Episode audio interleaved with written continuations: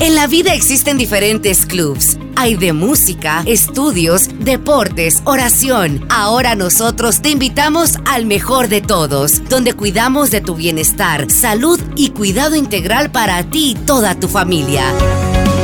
Club Salud 365, en la voz de los especialistas de la salud. Escúchalo ahora por la frecuencia con excelencia del 940 de Eventos Católicos Radio.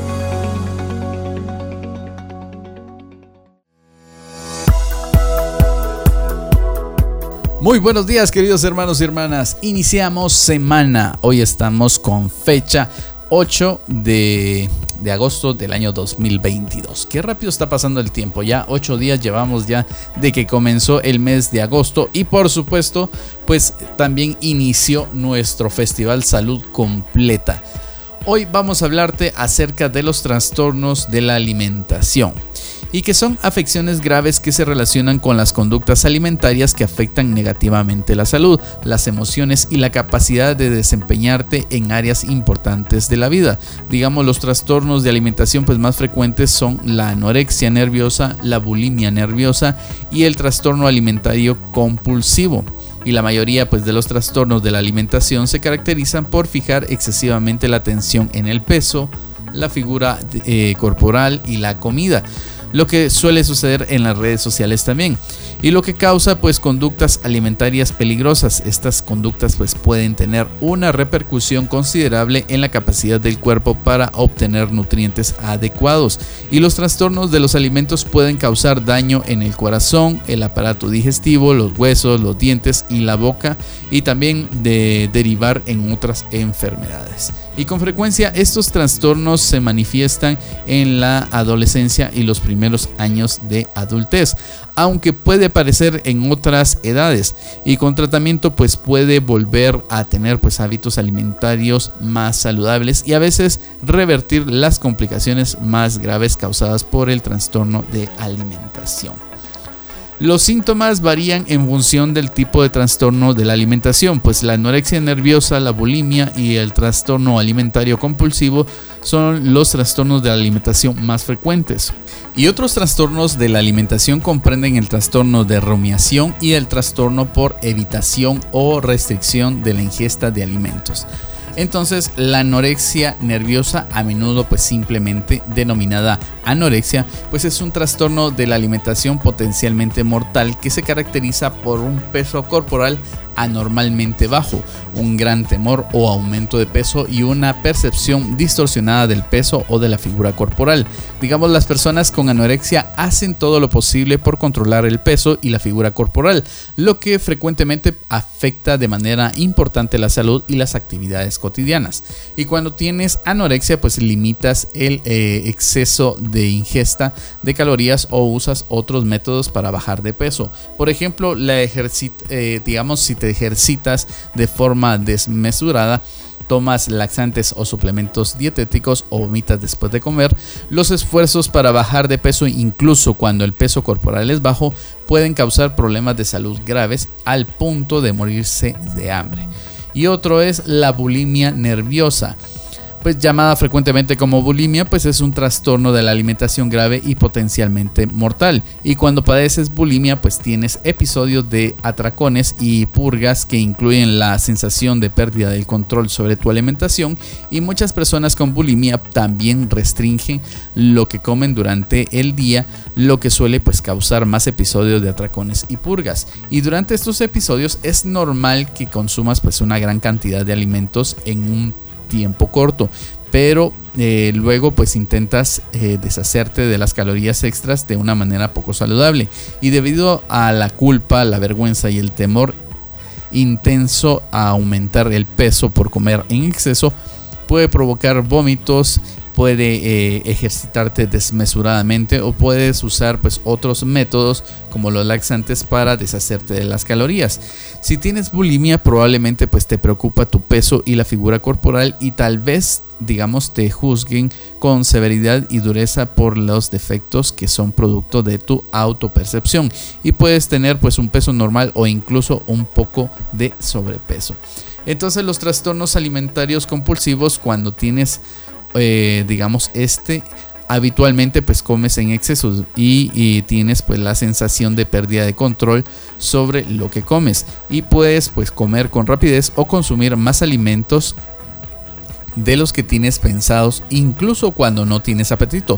Y seguir comiendo mucho tiempo después de sentirte demasiado lleno después de un pues eh, atracón o un exceso pues puedes sentir culpa o enojo o vergüenza de la conducta y por la cantidad de alimento consumido. Sin embargo, no intentas compensar esta conducta con el ejercicio desmesurado o la purga, pues tal como lo haría pues una persona bulímica o anoréxica, la vergüenza puede provocar que comas solo para ocultar los atracones o los excesos y por lo general pues se produce una nueva ronda de atracones o de excesos por lo menos una vez a la semana y puedes tener peso normal o sobrepeso u obesidad. También tenemos el trastorno de rumiación pues es la regurgitación repentina y continua de los alimentos después de comer, pero que no se debe a una enfermedad ni a otro trastorno de alimentación, como anorexia, bulimia o trastornos de alimentarios, digamos, compulsivos. La comida vuelve a la boca sin náuseas y ni arcadas, y puede que la regurgitación pues no sea intencional. A veces los alimentos que se regurgitan pues se, se mastican nuevamente y se vuelven a tragar o bien se escupen. Y el trastorno puede derivar, digamos, en desnutrición si los alimentos se escupen o si la persona pues come mucho menos para evitar la conducta.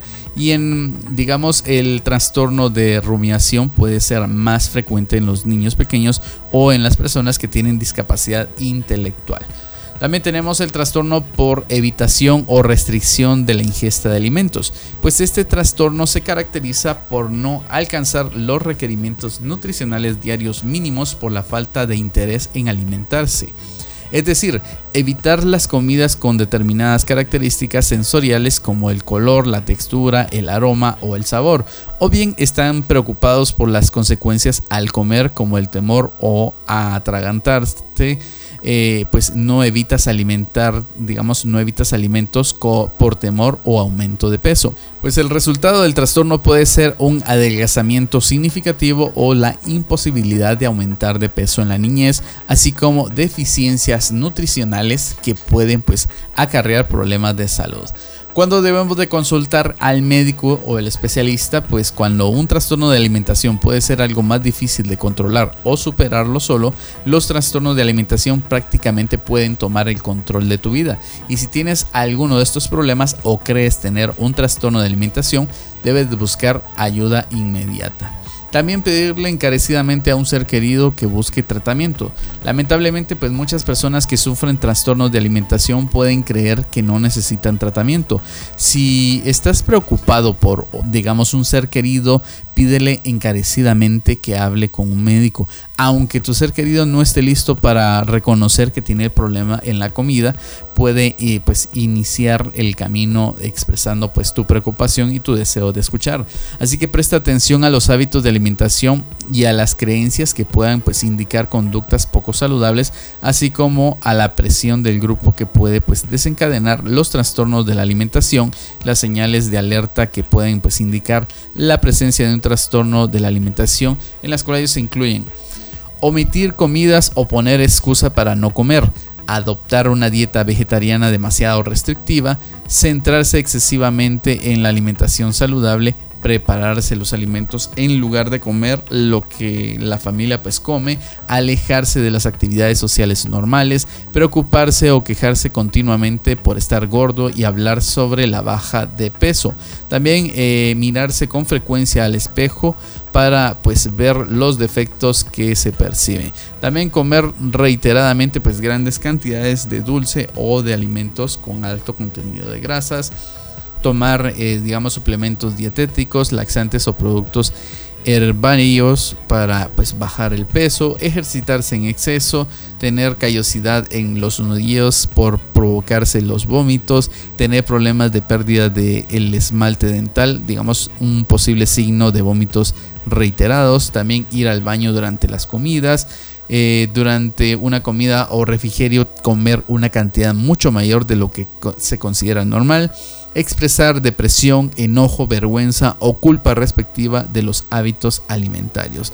Y por último, comer a escondidas. Así que si te preocupa que tu hijo pueda tener un trastorno de la alimentación o un ser querido, pues comunícate con el médico para hablar al respecto. Y si es necesario, puedes conseguir, digamos, una derivación a un profesional de la salud mental capacitado con pericia en el trastorno de la alimentación. O si tu seguro pues, lo permite, comunícate con un experto directamente. ¿Cuáles son las causas? Pues se desconocen realmente y, y digamos, de los exactamente los, los trastornos de la alimentación. Al igual que otras enfermedades mentales pueden haber pues muchas causas, como por ejemplo genética y biológica, pues algunas personas pueden tener genes que aumentan el riesgo de presentar trastornos de alimentación y los factores biológicos como cambios en las sustancias químicas del cerebro pueden tener pues una función en los trastornos de la alimentación. También la salud psicológica y emocional, pues las personas con trastornos de alimentación pueden tener problemas psicológicos y emocionales que contribuyen al trastorno. Pueden tener, digamos, autoestima baja, perfeccionismo, comportamiento impulsivo y relaciones problemáticas. Entre los factores de riesgo, pues los adolescentes y las mujeres jóvenes pues son más propensas que los adolescentes y los hombres jóvenes a tener anorexia o bulimia. Sin embargo, los hombres también pueden tener trastornos de la alimentación, aunque los trastornos de la alimentación pueden ocurrir en un intervalo de edad amplio y suele manifestarse durante la adolescencia y poco tiempo después de cumplir los 20 años y ciertos factores pueden aumentar el riesgo de tener un trastorno de alimentación, entre ellos antecedentes familiares, pues hay una posibilidad significativa mayor de los eh, trastornos de alimentación ocurran pues en las personas cuyos padres o hermanos hayan presentado un trastorno de este tipo. También otro de los trastornos es de la salud mental, digamos las personas con un trastorno de la alimentación suele tener antecedentes del trastorno de ansiedad, depresión o obesidad compulsiva.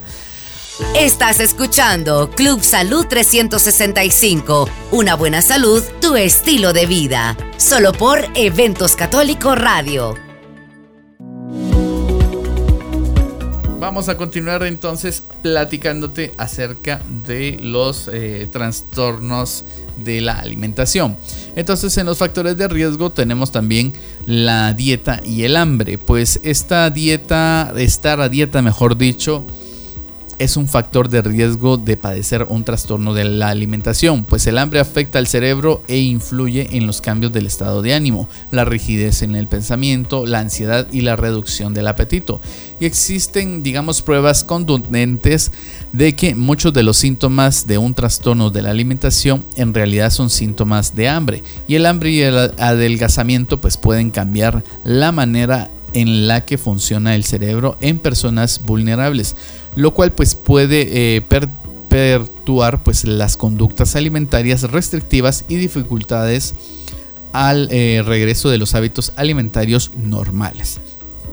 También está el estrés, pues ya sea que te vayas a la universidad, te mudes, consigas un nuevo trabajo o tengas problemas familiares o de relación, los cambios pueden generar estrés, lo que tal vez pues aumente tu riesgo de tener un trastorno de alimentación. Ya sea dejar de alimentarte o alimentarte en exceso. Eso puede ocurrir. Las complicaciones, pues los trastornos de la alimentación pueden causar diferentes o diversas complicaciones y algunas de las cuales son potencialmente mortales. Cuanto más grave sea o más dure el trastorno de la alimentación, más probable es que presentes complicaciones graves como problemas de la salud grave, depresión y ansiedad, pensamientos o conductas suicidas, problemas en el crecimiento y el desarrollo, problemas social en las relaciones y trastornos del consumo de sustancias, problemas laborales y escolares y por último el, la muerte. ¿Cómo podemos prevenir? Pues si no hay una manera segura de prevenir los trastornos de la alimentación, pero a continuación pues te damos algunos eh, consejos o estrategias para ayudar a que tu hijo forme pues una conducta alimentaria saludable o a esa persona pues que está padeciendo de ello. Entonces evita hacer dietas cuando estés con tu hijo. Digamos, los hábitos alimentarios familiares pueden influir en las relaciones que los niños tienen con los alimentos. Comer juntos pues te da la oportunidad de enseñarle a tu hijo sobre los inconvenientes de hacer dieta y estimular la alimentación equilibrada con porciones razonables hablar con tu hijo. Digamos, por ejemplo, hay numerosos sitios web que promocionan ideas peligrosas como considerar la anorexia como una elección del estilo de vida en lugar de considerarla un trastorno de la alimentación. Pues es fundamental que corrijas todas las percepciones equivocadas como esta y que hables con tu hijo sobre los riesgos de hacer elecciones alimentarias poco saludables. También cultiva y esfuerza o refuerza pues una imagen corporal saludable en tu hijo. Pues sin importar la forma o el tamaño, pues habla con tu hijo acerca de la imagen que tiene de sí mismo y tranquilízalo diciéndole que las formas de los cuerpos pueden variar. Evita la crítica, digamos, de tu cuerpo delante de tu hijo, pues los mensajes de aceptación y respeto pueden ayudar a contribuir una autoestima y una resiliencia saludable que ayudará a los niños pues a afrontar los periodos difíciles de la adolescencia. También explícale acerca de las redes sociales la diferencia entre lo real y lo ficticio por tantos eh, digamos filtros que existen en las redes sociales que hacen ver que las personas se vean perfectas y lo cual no es así hay que enseñar también a diferenciar para que vean lo real y lo ficticio para que no caigan también en esas situaciones donde pues los amigos pueden decir, mira, es que ella se parece así, ella se ve mejor así y tú te ves así, para que vayan pues encaminándose también. Y también busca la ayuda del médico de tu hijo, pues en los controles de rutina del niño sano, pues los médicos pueden identificar indicadores tempranos de un trastorno de la alimentación. Por ejemplo, en las citas, eh, digamos, médicas de rutina, puedes eh, preguntarle a los niños acerca de los hábitos alimentarios y si están satisfechos con su aspecto. Y estas consultas deben incluir controles, digamos, de los eh, percentiles de estatura y peso y del índice de masa corporal que puede, pues, alertarlos a ti y al médico de tu hijo, pues, acerca de cualquier cambio significativo. De igual manera, si notas, eh, digamos, signos de un trastorno de alimentación en un familiar o un amigo, considera hablar con dicha persona sobre tu preocupación por su bienestar.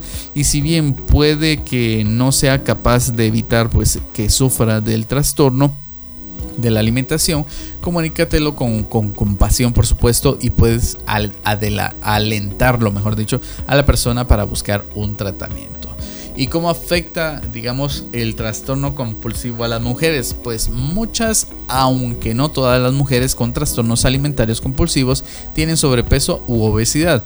Pues la obesidad aumenta tu riesgo de sufrir muchos problemas de salud graves como la diabetes tipo 2, enfermedades cardíacas, hipertensión, colesterol alto, enfermedades de la vesícula biliar, ciertos tipos de cáncer como de mama, endometrial, un tipo de cáncer pues uterino, colorectal, de riñón, de esófago, de páncreas, de tiroides y de la vesícula biliar. También con problemas de ciclo menstrual, incluso impedir la ovulación, por lo que puede ser más difícil quedar embarazada. Ya que las personas con trastornos por atracones pues, suelen padecer otros trastornos graves de la salud mental como depresión, ansiedad o problemas con el consumo de sustancias. Y estos problemas pueden afectar seriamente la vida cotidiana de una mujer y también puede ser pues tratada. ¿Cómo son los trastornos compulsivos que afectan el embarazo también? Pues eh, digamos, el trastorno por atracón puede generar problemas para concebir o durante el embarazo tener eh, digamos, eh, incluso un bebé más grande de lo normal para su edad gestacional, pues el embarazo también puede provocar un trastorno por atracón. Y digamos, la obesidad eleva pues el nivel de estrógeno en tu cuerpo y si tienes pues niveles más altos en tu cuerpo puedes dejar de ovular o liberar pues un óvulo de ovario y esto puede pues hacer difícil quedar embarazada. Sin embargo, si no quieres tener hijos ahora y mantienes pues relaciones eh, con tu pareja, pues es recomendable que uses anticonceptivos. Y el sobrepeso y la obesidad pues también pueden causar, digamos, eh, problemas durante el embarazo, pues el sobrepeso y la obesidad aumentan el riesgo de sufrir hipertensión gestacional. Pues, eh, digamos, si no los controlas, estos problemas pueden poner en riesgo la vida de la madre y el bebé. Pues la hipertensión durante el embarazo o la preeclampsia, digamos que es la hipertensión y problemas renales durante el embarazo.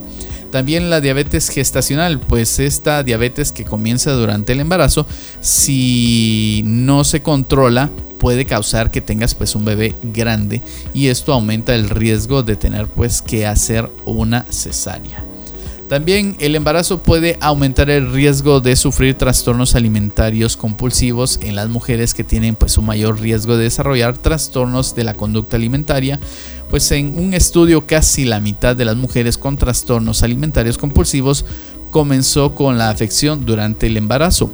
Y las investigaciones sugieren que el trastorno alimentario compulsivo durante el embarazo puede darse a causa de preocupaciones de subir de peso durante el embarazo, pues las mujeres pueden darse atracones porque sienten que pierden el control sobre el cuerpo, el peso pues del embarazo y mayor estrés durante el embarazo, también depresión, haber fumado y tomado mucho alcohol y falta de apoyo social.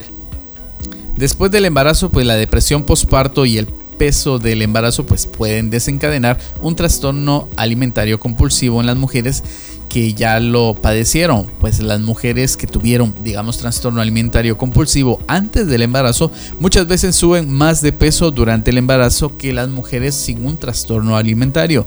Y los investigadores creen que subir de peso durante el embarazo puede llevar a algunas mujeres que ya tuvieron pues un trastorno alimentario compulsivo a darse atracones durante el embarazo. Ahora bien, la pregunta es, ¿Cuáles son los tratamientos para los trastornos alimenticios? Pues los planes de tratamiento para ellos se, adaptan a las necesidades de cada persona y es probable que tengas, digamos, un equipo de, digamos, especialistas que te ayuden, incluyendo médicos, nutricionistas, enfermeras y terapeutas y los tratamientos se pueden incluir como digamos, un psicoterapeuta individual, grupal o familiar. Pues la terapia puede incluir enfoques cognitivos, conductuales que te ayuden a identificar digamos, y cambiar los pensamientos negativos e inútiles. Y también puede ayudar a desarrollar pues hábitos del afrontamiento y cambiar patrones de comportamiento. También la atención médica y monitoreo, pues incluso la atención de la complicaciones que pueden pues causar los trastornos alimenticios. También la asesoría nutricional, pues los médicos, enfermeros y consejeros pues te pueden ayudar a comer de manera saludable para alcanzar y mantener un peso sano. También están los medicamentos, digamos como antidepresivos, antipsicóticos o este, estabilizadores del estado de ánimo te pueden ayudar a tratar algunos trastornos alimentarios y también puede ayudar pues con los síntomas de depresión y ansiedad que a menudo pues acompañan a trastornos de este tipo. Y algunas personas con otros trastornos alimentarios graves pueden necesitar pues estar en un hospital o en un programa de tratamiento residencial, pues los programas de tratamiento residencial combinan servicios de vivienda y tratamiento. Y otros datos es que las patologías se asocian, digamos, con mucha frecuencia con otros trastornos de ansiedad o depresión.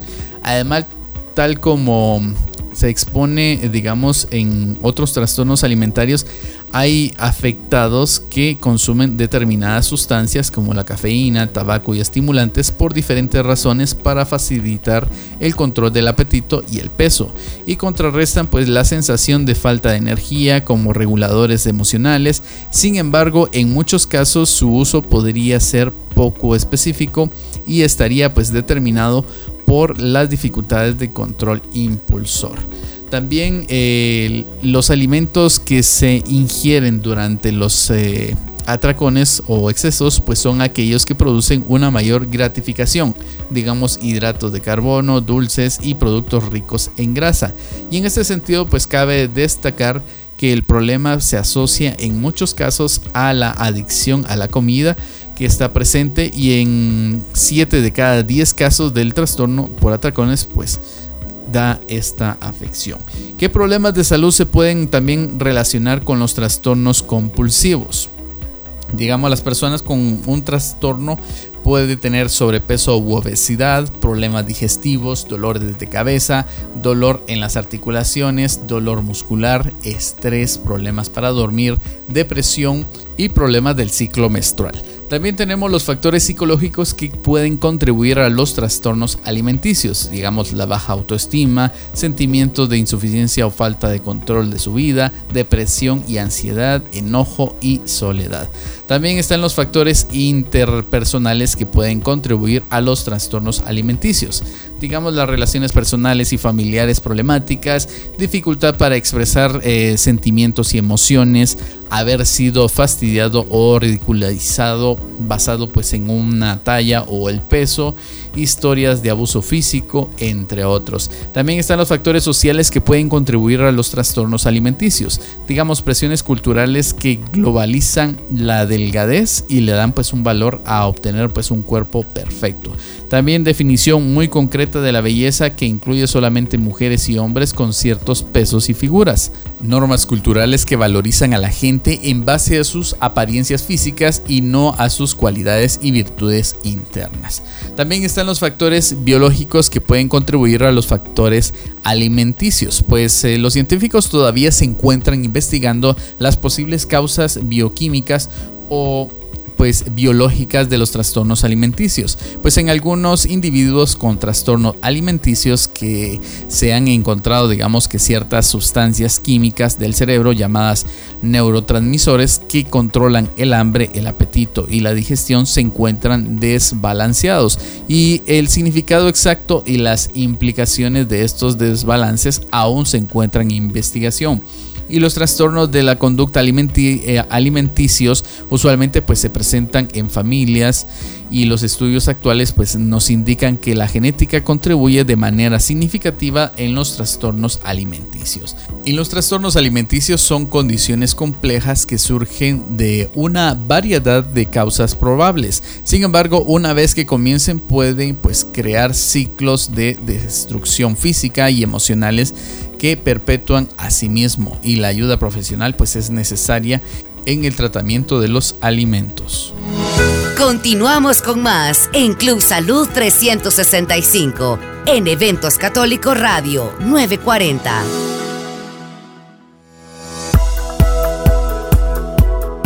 Ya estamos de vuelta en la última parte de Club Salud 365. Entonces, el tratamiento para un trastorno de la alimentación depende del trastorno en particular y de sus síntomas. Por lo general comprende una combinación de terapia psicológica, educación sobre la alimentación, supervisión médica y algunas veces medicamentos. Y el tratamiento de un trastorno de la alimentación también debe abordar otros problemas de la salud provocados por este, que pueden ser graves o incluso pueden poner en riesgo la vida si no se tratan por mucho tiempo. Y si un trastorno de la alimentación no mejora con el tratamiento estándar o provoca problemas de salud, es posible que necesites hospitalización u otros tipos de programa hospitalario. Así que tener un enfoque organizado hacia el tratamiento de un trastorno de la alimentación puede ayudar a controlar los síntomas y volver a tener un peso saludable y mantener tu salud física y mental. Entonces, ¿dónde vamos a comenzar? Ya sea que comiences por ver a tu médico de atención médica primaria o algún tipo de profesional de la salud mental, es probable que te beneficie de una remisión a un equipo de profesionales que se especializan en el tratamiento de trastornos alimentarios. Y los miembros del equipo pues te pueden incluir profesionales de la salud mental como un psicólogo, que te brinda terapia psicológica y si necesitas medicamentos con receta médica y manejo de medicamentos puede consultar pues a un psiquiatra y algunos psiquiatras también brindan terapia psicológica. También un dietista digamos que te puede eh, proporciona información sobre nutrición y planificación de las comidas. También un especialista médico o dental para tratar los problemas de salud dental que produzcan pues a causa de un trastorno alimentario. Y también tu pareja, tus padres o familiares en el caso de los jóvenes que todavía pues viven en casa, los padres deben participar en actividades de tratamiento y pueden supervisar las comidas. Por otra parte, eh, digamos, es mejor si todas las personas que participan en tu tratamiento se comunican acerca del progreso para que puedan hacer los ajustes necesarios al tratamiento. También manejar un trastorno alimentario puede ser un desafío a largo plazo. Puede que debas seguir consultando a los miembros de tu equipo de tratamiento de forma regular, incluso si tu trastorno alimentario y los problemas de salud pues, relacionados están bajo control. Entonces elabora un plan de tratamiento y digamos tus especialistas eh, determinarán cuáles son tus necesidades y establecerán los objetivos y pautas. Y el equipo pues de tratamiento trabajará contigo para elaborar el plan de tratamiento. Digamos, esto incluye eh, proponer un plan para tratar el trastorno de la alimentación y establecer los objetivos del tratamiento. También dejar en claro qué debes hacer si no puedes cumplir con tu plan. Por otra parte, también tenemos tratar complicaciones físicas, pues eh, tu equipo, digamos, te supervisa y abordará todos los problemas de la salud y el médico que sea, eh, digamos, resultado de tu trastorno de alimentación. También identificar recursos, pues eh, el equipo de tratamiento puede ayudarte a descubrir qué recursos están disponibles en tu zona para ayudarte a lograr tus metas. También identificar opciones de tratamiento que puedan pues costear, pues la interacción y los programas ambulatorios para tratar los trastornos de alimentación pueden ser costosos y es posible que el seguro no cubra pues todos los costos de atención. Así que habla con el equipo de tratamiento sobre cuestiones económicas y sobre tus inquietudes y no evites el tratamiento por el posible costo. También la terapia psicológica es, eh, digamos, es el componente más importante del tratamiento de los trastornos de la alimentación y consiste en ver a un psicólogo o un profesional de la salud mental de forma regular pues la terapia puede durar desde unos meses a años y puede ayudarte con lo siguiente, normalizar tus patrones de alimentación y llegar a un peso saludable, reemplazar los hábitos poco saludables por hábitos saludables, aprender a controlar lo que comes y tus estados de ánimo, desarrollar la capacidad para eh, resolver problemas, explorar formas saludables de afrontar situaciones estresantes, mejorar tus relaciones, mejorar el estado de ánimo y el tratamiento puede comprender una combinación de diferentes tipos de terapia como terapia cognitiva conductual, pues este tipo de psicoterapia se centra en los comportamientos, los pensamientos y los sentimientos relacionados con tu trastorno de alimentación y después de ayudarte a adquirir conductas alimentarias saludables te ayudará a reconocer y cambiar los pensamientos distorsionados que provocan los comportamientos del trastorno de la alimentación. También la terapia familiar, pues a lo largo de esta terapia los miembros de tu familia aprendan a ayudarte a recuperar los patrones de alimentación saludable y al lograr pues un peso saludable hasta que puedas hacerlo tú solo. Y esta terapia puede ser de especial utilidad para los padres que están pues emprendiendo a, pues ayudar a sus hijos adolescentes en un trastorno de alimentación. Y por último, la terapia cognitiva conductual de grupo. Pues este tipo de terapias consiste en reunir con un psicólogo o otros profesionales de la salud mental y otras personas a quienes les han diagnosticado un trastorno de alimentación y puede ayudarte a tratar los pensamientos, los sentimientos y los comportamientos relacionados con los síntomas y recuperar los patrones de alimentación saludables. Así que el psicólogo u otros profesionales de la salud mental pueden pedir pues que se hagan tareas como llevar un registro de comidas para revisarlo en las sesiones de terapia e identificar los desencadenantes que hacen que tengas pues atracones y te purgues o tengas pues otras conductas alimentarias poco saludables. Así que hoy hemos aprendido acerca de los trastornos alimentarios de los cuales pues debemos tener pues mucha precaución y si conocemos a alguien, un ser querido que esté padeciendo este tipo de problemas, pues apoyarlo, motivarlo a sentirse mejor, porque eso es lo esencial. Y lo que buscamos acá en Todo en Salud y a través de Club Salud es buscar el método para poder apoyar a las personas para que se sientan bien, entendiendo y comprendiendo cómo es que estos factores afectan y hacen un desequilibrio en cada ser humano. Así que mis queridos hermanos y hermanas, fue un gusto haberlos acompañado en esta edición más y nos escuchamos en un nuevo tema el día de mañana. Acabas de escuchar Club Salud 365 en la voz de los especialistas de la salud. Cuidamos de tu bienestar, salud y cuidado integral para ti y toda tu familia. No te pierdas nuestra próxima edición, de lunes a viernes, en punto de las 10 de la mañana, por la frecuencia con excelencia del 940 de Eventos Católicos Radio.